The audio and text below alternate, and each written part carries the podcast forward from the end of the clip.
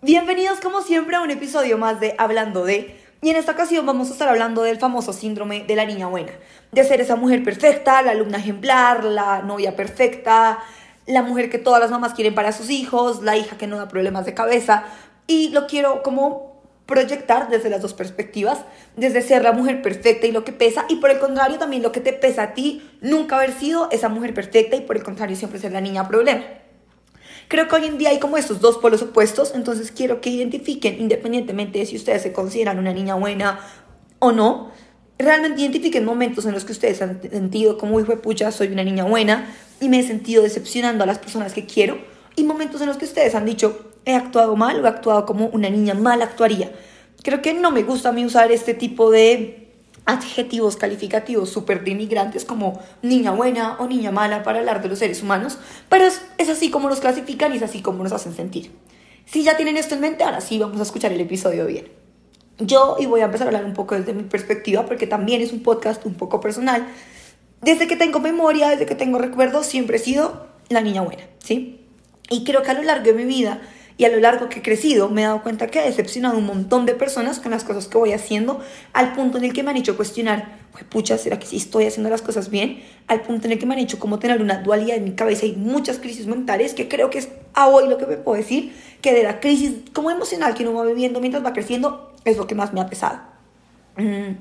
Entonces, bueno, yo creo que realmente, como les decía, desde que yo crecí, crecí siendo la niña buena, que siempre en el colegio me iba súper bien, todos los profesores me adoraban, en verdad yo era una persona cero conflictiva, que cero hacía embarradas, demasiado respetuosa, siempre soy una persona muy, muy respetuosa, y crecí siendo la niña buena, no solo porque en el colegio me iba bien, entonces era extremadamente inteligente, sino porque en verdad era la típica alumna súper ejemplar, ¿saben? Como que toca hacer algo, yo lo hago Mm, ¿Qué toca organizar? Yo lo hago. ¿Quién se la lleva súper bien con los papás? Yo. ¿Que ¿Quién se la lleva bien con yo? Como que en verdad crecí siendo esa niña súper proactiva, súper líder, súper como que en verdad tiene todo bajo control. Y creo que por eso también siempre fui la amiga a la que todo el mundo venía por consejos, porque aparentemente tenía toda la mierda resuelta. Y en verdad crecí sintiéndome orgullosa de ser ese tipo de persona. Y hoy en día digo, me siento orgullosa de la manera en cómo mis papás me criaron, por la mujer que soy, porque me miro al espejo y en medio de todo digo, sí, estoy orgullosa de quién soy, de los valores que tengo, de los principios que tengo y de cómo me respeto. Pero más allá de eso, también crecí con la presión de, juepucha, no puedo decepcionar a las personas que confían en mí. Como en verdad es una presión de no quiero decepcionar a las personas que tienen como, América Map está pecha para cosas grandes. Y creo que, digamos, cuando me metí a hacer redes sociales, sentí de cierta manera ese tipo de rechazo y ese tipo de, puta, la estoy cagando, tal vez por los temas como tan sensibles que empecé a tocar, que no eran de una niña buena. Entonces yo creo que empecé a, yo creo que la gente empezó a decir, hijo pucha, ¿será que entonces Mape no era tan juiciosa como uno cree? Y creo que independientemente de lo que la gente cree, las etiquetas que me pongan de si soy juiciosa o no, las cosas que la gente asuma por lo que yo digo en redes sociales, creo que en verdad sí crecí con la presión de nunca decepcionar a mis papás. Yo en verdad nunca fui la niña típica que llegaba borracha a la casa, que escondía, que metía manis a la casa, que si mis papás a mí me decían, no, yo en verdad no iba a decirles, bueno, entonces voy a ir a estudiar y me iba con alguien más. En verdad siempre fui una persona que crece como bond de confianza con mis papás muy fuerte. Y siempre fui la niña que nunca tuvo problemas, como en verdad yo no tengo memoria y que en una, en una entrega de notas a mis papás les dijeran, es que tu hija hizo tal y tal cosa por ejemplo, mi hermano es un hombre extremadamente juicioso ahorita, pero él sí tuvo una época en la que iban a echar del colegio, que matrículas condicionales, que ta, ta, ta. Yo en verdad nunca pasé por esa época. Yo creo que no tengo la memoria realmente de una entrega de notas en donde podían llamar a mis papás a decirle, María Paula hizo esto. No, en verdad creo que todas mis entregas de notas, lo máximo fue al final del colegio, que era como, no sabemos qué le está pasando a María Paula porque está bajando su rendimiento académico. Y creo que fue donde empecé yo a darme cuenta como, en verdad, la gente tiene un estereotipo tuyo y en base a eso te evalúan. Y creo que en el colegio me di muchísimo cuenta de eso y era que llegó un punto en el que yo ya todo sabía mape y independientemente si mape hiciera lo que hiciera, realmente la culpa nunca iba a ser mía, ¿sí? Creo que en verdad me pasó mucho con mis amigos cuando alguna hacía una cagada en el colegio, como de romper algo o algo así, todos, no digamos que eso fue MAPE porque a MAPE no le hacen absolutamente nada. Y creo que en verdad sí pasaba eso, de que si pasaba algo y era MAPE, ah bueno, es MAPE, fue un error, fue sin culpa. Y creo que uno empieza a crear ciertas expectativas sobre su comportamiento y muchas veces sí es por uno, ¿saben? Como que yo en verdad era juiciosa porque siempre soy una persona que me gusta ser juiciosa, me gusta ser responsable, no me gusta ser despilota. No, no, no me gusta, o sea, creo que no, no, no es algo a lo que yo le encuentro diversión en la vida. Pero hay momentos en la vida en los que yo he dicho, marica, quiero despilotearme. O sea, hoy quiero hacer eso que uno dice, quiero llegar a las 6 de la mañana mega borracha a la casa o no, o solo no quiero llegar y siento que estoy decepcionando en parte a ni siquiera a mí o a la niña buena interior mía, porque yo creo que una, dos, tres, cuatro cosas que tú hagas no definen tú quién realmente eres, pero si sentí siempre la presión de si hago esto voy a decepcionar a mis papás porque nunca lo he hecho, ¿sí? Si yo desde el principio hubiese sido la mujer que llega a las 2 de la mañana desde los 15 años borracha a la casa, pues cuando llego a las 6, 7 de la mañana borracha a mis papás les va a valer 5 porque va a ser como, bueno, si un día llegué no a las 2 sino a las 12 van a decir, wow, mi hija llegó a las 12, qué chévere. Nunca fui ese tipo de niña. Y cuando uno empieza a crecer, se empieza a dar cuenta que, oiga, estoy decepcionando a las personas que quiero. Y empiezas a cohibirte de un montón de cosas, de oportunidades o de lo que sea, por no dañar o por no herir a las personas que creyeron en ti. Yo desde chiquita, y creo que lo que les decía, como que en verdad siempre tuve buenas notas, fui la alumna ejemplar, ta, ta, ta. Y cuando empecé a crecer, en verdad uno empieza a sentir como ese, me calificaban por nombre y, y es, es un ejercicio de arma de doble filo, ¿no? Porque así como me pasaba a mí, también habían personas que sin importar si ellos tenían o no la culpa, ya se les iban a echar, ¿sí? Y eso sí también va y me llevó y me dejó a mí aprender algo y es que el patrón de tus como acciones sí define tú quién eres. Y también una acción mal hecha va a definir tú quién eres. Pero me llevó a mí a pensar también que en verdad cargar con ser una persona buena, con siempre hacer lo que está bien, que la gente tenga mucha fe en ti, porque yo siempre crecí escuchando como de las mamás de muchos de mis amigos, como Marica, es que Mape es la mujer perfecta, ojalá mis hijos terminen, se consigan una mujer como Mape, con Mape no la caguen, es que hay Mape no sé qué, es que, ¿saben? Como en un medio pedestal que te ponen los seres humanos. Y cuando empiezas a hacer redes sociales también, como que mujer como tú, quisiera ser como tú, y te empiezan a crear ese de responsabilidad, no frente a mis acciones, de si yo quiero seguir siendo una niña buena, decente, responsable o no, sino como esa responsabilidad frente a que no quiero decepcionar a las personas que creen en mí. Y esa presión la sentí un montón cuando empecé a hacer TikTok, de vergüenza de lo que yo estaba haciendo. Porque yo decía, tal vez por el tema literalmente tan sensible que yo toco, como que yo decía, marica, la gente va a pensar que Mape se enloqueció o que, uy, Mape en qué momento cambió, o Mape en qué momento dejó de ser la niña buena y se convirtió en esta persona. Obviamente la gente asume que porque hablé un montón de temas como intimidad, sexo, relaciones, mi body count debe ser gigante, cierto o no, en verdad creo que a nadie le importa, la gente que me conoce lo sabe, pero sí creo que creo un estereotipo en el que yo decía, oigan, ¿qué dirán las mamás de mis amigos escuchando esto? Qué pena, porque en verdad yo soy una mujer buena. Y entonces empecé a crear como esa dualidad mía de todo lo que estoy haciendo lo estoy haciendo mal y todo lo que estoy haciendo lo estoy haciendo mal. Y el problema del síndrome de la niña buena no es ser una mujer buena o ser una mujer mala, no ser una mujer responsable o ser una mujer irresponsable. El problema del síndrome de la niña buena es dejar que la presión de cumplirle a los demás, conseguir siendo la niña buena, te joda tus decisiones, te joda tu, y te dé miedo y te lleva al fracaso, ¿sí? Porque yo creo que en la vida tú no eres una niña buena o eres una niña mala, pero esa presión de hacer siempre las cosas bien te crea un pánico al error y te crea un pánico cuando las cosas no te salen bien. Porque obviamente cuando yo empecé a hacer TikTok la gente me decía como, mm, ¿en qué momento? Como, marica, te veíamos trabajando en las Naciones Unidas, en el World Bank, ¿en qué momento saliste a hablar de sexo en redes sociales? Y creo que independientemente, yo siempre soy una persona que dice las cosas y siento que en la humanidad le faltaba ese momento y le falta hoy en día aprender a relacionarse con los seres humanos y que de ahí nace la mitad de los problemas. Vi el problema y dije, voy a hacer algo al respecto y empecé a hablar de esos temas. Y empecé a darme cuenta que, puta, estoy decepcionando a la gente que amo porque está creyendo que yo soy así, así, así. Y yo decía, y yo no soy así, así, así, pero como le demuestro a la gente que no soy así? Y me di cuenta que realmente yo no le tenía que demostrar a nadie que no era así o que sí era así, que no tenía que seguir siendo la niña buena que llega a la casa siempre a las 11 de la noche y no toma así tenga 22 años, porque no es así que hay etapas en la vida que uno tiene que quemar y que hay que quemarlas con responsabilidad, pero que eso no significa que no tengas que quemarlas. Ahora, no estoy diciendo que mis papás sean extremadamente estrictos, no, mis papás son extremadamente relajados, extremadamente liberales, yo he hecho absolutamente todo en la vida. La decisión realmente muchas veces de no tomar, de llegar temprano a la casa es mía, pero sí hablo en cosas un poco más macro, como que lo que les decía de TikTok te empiezas a cuestionar si estás haciendo las cosas bien o no. Y no es porque a ti te dé pena, porque a mí genuinamente no me da pena, se me hace que es lo más natural, pero sentía que las personas a mi alrededor se sentían vergüenza. Y creo que si yo hubiese sido otro tipo de mujer de chiquita, no la niña que tenía buenas notas, la niña rebelde, tal vez la gente diría, ah, me lo esperaba. ¿Cómo es normal que ella esté hablando de sexo? Pero no es normal que una persona juiciosa esté hablando de este tipo de cosas, porque hay demasiados estereotipos que no tienen correlación.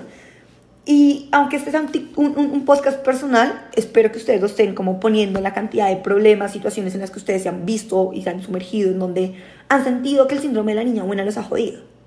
Y se pongan a pensar que en verdad no hay alguien en lo que uno no, miren, pueden ser sus papás, pueden ser su hermano, pueden ser sus abuelos, pueden ser su, la persona que idolatren, que amen su ídolo, su profesor, su instructor, su modelo a seguir, lo que sea, Ustedes no le deben nada a nadie por ser de una manera o porque la gente los conciba en la sociedad de una manera. Ustedes se deben a ustedes. Y creo que uno muchas veces se pierde y no se permite descubrirse por miedo a decepcionar la imagen que otros tienen de ustedes. Y este mismo síndrome de la niña buena se extrapola a todas las situaciones cuando uno conoce. Yo en verdad siempre fui la amiga juiciosa, para un grupo de personas. Y esto es un ejercicio muy chistoso porque yo en verdad siempre soy una persona que tengo demasiados grupos sociales en mi vida. No me gusta quedarme con uno. Yo en verdad no es que soy una persona inestablemente como en amigos. Siempre tengo mi círculo de amigos más cercanos que en verdad llevan como 10 años de mi vida siendo mis mejores amigos y no los cambio por nada. Pero también soy una persona que tengo varios grupos sociales. Y en uno soy la persona más juiciosa del grupo, como Mape la responsable, Mape la juiciosa, y para otro soy, uy, es que Mape me escribió y ya llegó el desorden, Mape me... Entonces, ese tipo de dualidad de como perspectivas distintas dentro de la misma ciudad, ojo, porque cuando me mudé también pasa lo mismo. Soy muchas personas y cuando empecé yo a ser muchas personas me empecé a dar cuenta que realmente este concepto de ser la niña buena lo, lo tengo muy arriesgado a mí por cómo las personas me vieron en mi, en, mi, en mi niñez y uno nunca quiere decepcionar a su niño. Y también lo tengo más por la presión de la cantidad de expectativas que la gente tenía sobre mí. Por ejemplo, cuando yo me fui a vivir a Estados Unidos, todo decía, Mape la va a romper, Mape va a llegar a un World Bank, Mape va a llegar a la ONU. Sí era mi sueño, 100% era mi sueño, pero creo que también era la responsabilidad mía de cumplirles. Cuando empecé a crecer, creo que uno se desata y dice, fue pucha, las cosas no siempre tienen que ser tan perfectas. Te pasan cosas nuevas que te cambian y tú ya no quieres seguir siendo esa persona. No hablo entonces de que entonces vamos a volvernos la niña mala porque es que realmente no creo que exista algo como lo bueno o lo malo, ¿sí? Y si por el otro lado tú siempre has sido la niña rebelde, la que llega tarde a la casa, la que se emborracha, la que miente, la, la niña problema en la casa, te vas a dar cuenta que el día que tú haces algo bien, te lo van a mega como sobreexaltar o como a celebrar, mientras que otra persona que haga eso mismo tuyo puede que no le digan absolutamente nada ni se lo reconozcan. Pero es por cómo la sociedad nos ve y por cómo la sociedad quiere que seamos y nos idealiza. Creo que con el tiempo he aprendido que la única persona que uno no tiene que decepcionar en su vida es a uno. Y si es un niño interior, porque yo a veces soy mi paro y digo, puta, estoy decepcionando a mi niño interior. Pero más que a mi niño interior, a la persona que tenía todos esos sueños, es no decepciones a la persona que hoy en día está queriendo cumplir esos sueños. Creo que cuando uno crece, realmente la parte más difícil es dejar el seno de la mamá, del papá, dejar de ser la niña o el niño de casa y empezar a ver la vida con tus ojos y decir, ya en verdad no se trata de decepcionar a mis papás por si llego a las 5 de la mañana borracha, eso ya no es problema de ellos, ya ni vivo con ellos, es problema mío, de mi vida y de qué quiero hacer yo con mi vida. No estoy diciendo que llegar una vez a las 5 de la mañana borracha esté mal, pero si lo haces todos los fines de semana, sí, sí está mal. Y llega un punto en tu vida en el que ya no se trata no solamente de decepcionar a las personas, sino también se empieza a tratar de decepcionarte a ti y a ese niño que tenías. Y creo que ahí es donde uno tiene que diferenciar y decir, bueno, los sueños se transforman, las personalidades se transforman, las situaciones que tú has vivido te transforman, sean traumas, sean cambios, sean lo que sea, te van transformando. ¿Qué voy a hacer yo con lo que tengo? ¿Sí?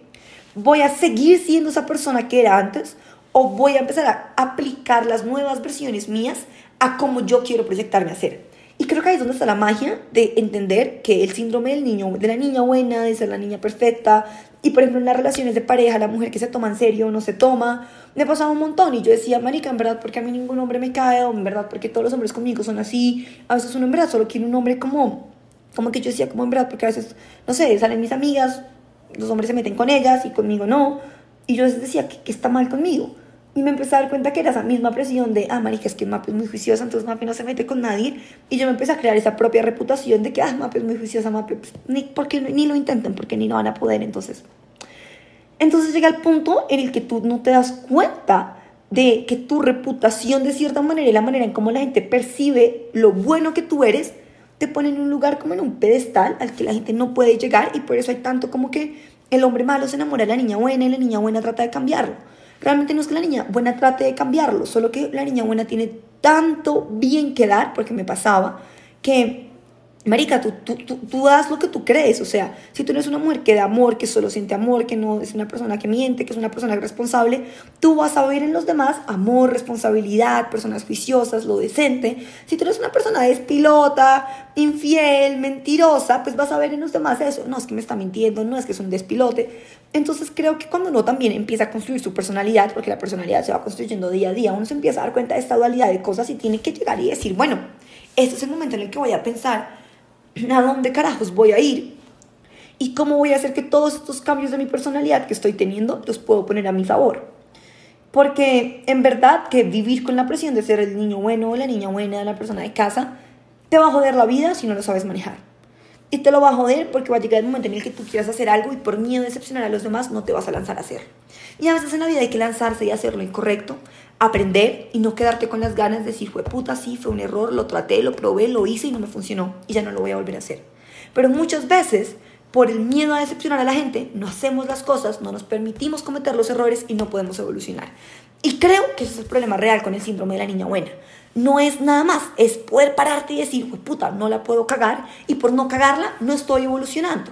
¿Por qué? Porque sí, los errores son partes de la vida. Y muchas veces por ese miedo a qué va a decir la gente o a romper esa imagen ideal tuya que tienes, que es como tu tesorito porque eres la persona perfecta, aparte de que te sube el ego y te ponen un estándar de soy la persona perfecta, entonces nadie es suficiente para mí, todo el mundo es basura para mí, te ponen en una posición de no probar cosas, de no tomar riesgos y de no salir de tu zona de confort porque no quieres decepcionar al resto.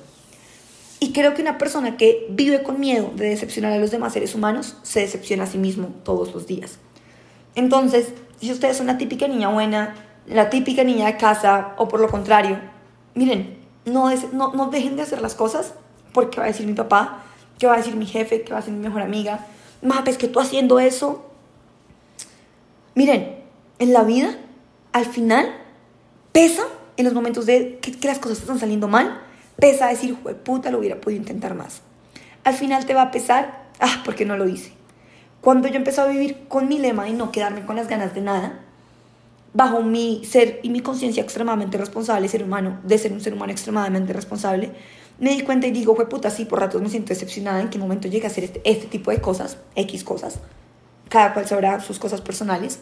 Pero al mismo tiempo digo, creo que esto me está ayudando a construir la personalidad que tengo, y creo que me está ayudando a entender la persona que soy, que quiero ser, a explorarme y a conocerme. Todo con un límite al que yo digo, cuando me quite mi paz, chao. Entonces, en verdad, eso es una invitación para que si ustedes se sienten como con esa presión de, puta, soy la niña juiciosa, soy la niña buena, quítensela. No son la niña juiciosa ni son la niña buena.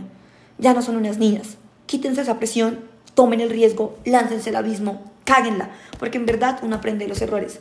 Y a veces en la vida, por no cagarla al principio de la vida, la terminamos cagando cuando ya no hay vuelta atrás, cuando ya no hay retorno y metemos las patas por esa gente que dice, uy, tan juiciosa que era y se reveló. Creo que más que se reveló es, llegó un día en el que uno dije, me cansé, porque cansa. Cansa tener el peso de ser la persona buena, cansa tener el peso de ser la niña que hace todo bien. Y no dejes que la perspectiva que los seres humanos tienen de ti te ponga esa brecha de que tienes que hacer todo bien, porque entonces por querer hacer todo bien no haces nada, por el miedo, y ni siquiera es el miedo tuyo, porque puede que tú seas una persona que esté preparada para el fracaso, pero tanta expectativa que tiene la gente sobre ti te quitó la posibilidad de fracasar que tú ya no quieres fracasar. Entonces, piérdanle el miedo a decepcionar a las personas que los quieren, que sí, no importa, te van a perdonar, créeme, nada en la vida es tan grave mientras tú estás haciendo las cosas con conciencia, con responsabilidad y sabiendo para dónde vas. Pero no dejes de hacer las cosas por decepcionar a los demás, porque al final te vas a terminar decepcionando a ti. Con esto dicho, los invito a que suelten esa niña buena, suelten esa niña mala y crean una mujer que realmente se mira al espejo todos los días y se esté descubriendo, se esté mejorando, se esté trabajando y no se esté perdiendo a sí misma ni decepcionando a sí misma. Porque creo que no hay dolor más grande que pararte al espejo y decir, ¿quién carajos eres? ¿Dónde carajos estás? Te estoy perdiendo, vuelve a mí. Y con el amor del mundo, las invito y los invito a cualquier persona que esté escuchando esto a que se perdone por las cosas que la gente les ha dicho que están mal, que para ustedes estaban bien, y que hagan esas cosas que para el mundo están mal, que para, que, pero que para ustedes están bien. A veces le damos tanta cabeza y dejamos de vivir tantas cosas y tantas oportunidades bonitas por pensar, alguien me dijo que esto estaba mal. Yo, en verdad, no hubiese llegado hasta donde estoy, no estaría a punto de publicar mi primer libro con las huevas aquí en el cuello porque tengo miedo, no hubiese tocado temas tan sensibles, no me hubiese descubierto, no hubiese conocido una comunidad tan bonita y no hubiese llegado a donde estoy en las redes sociales si no fuera por eso.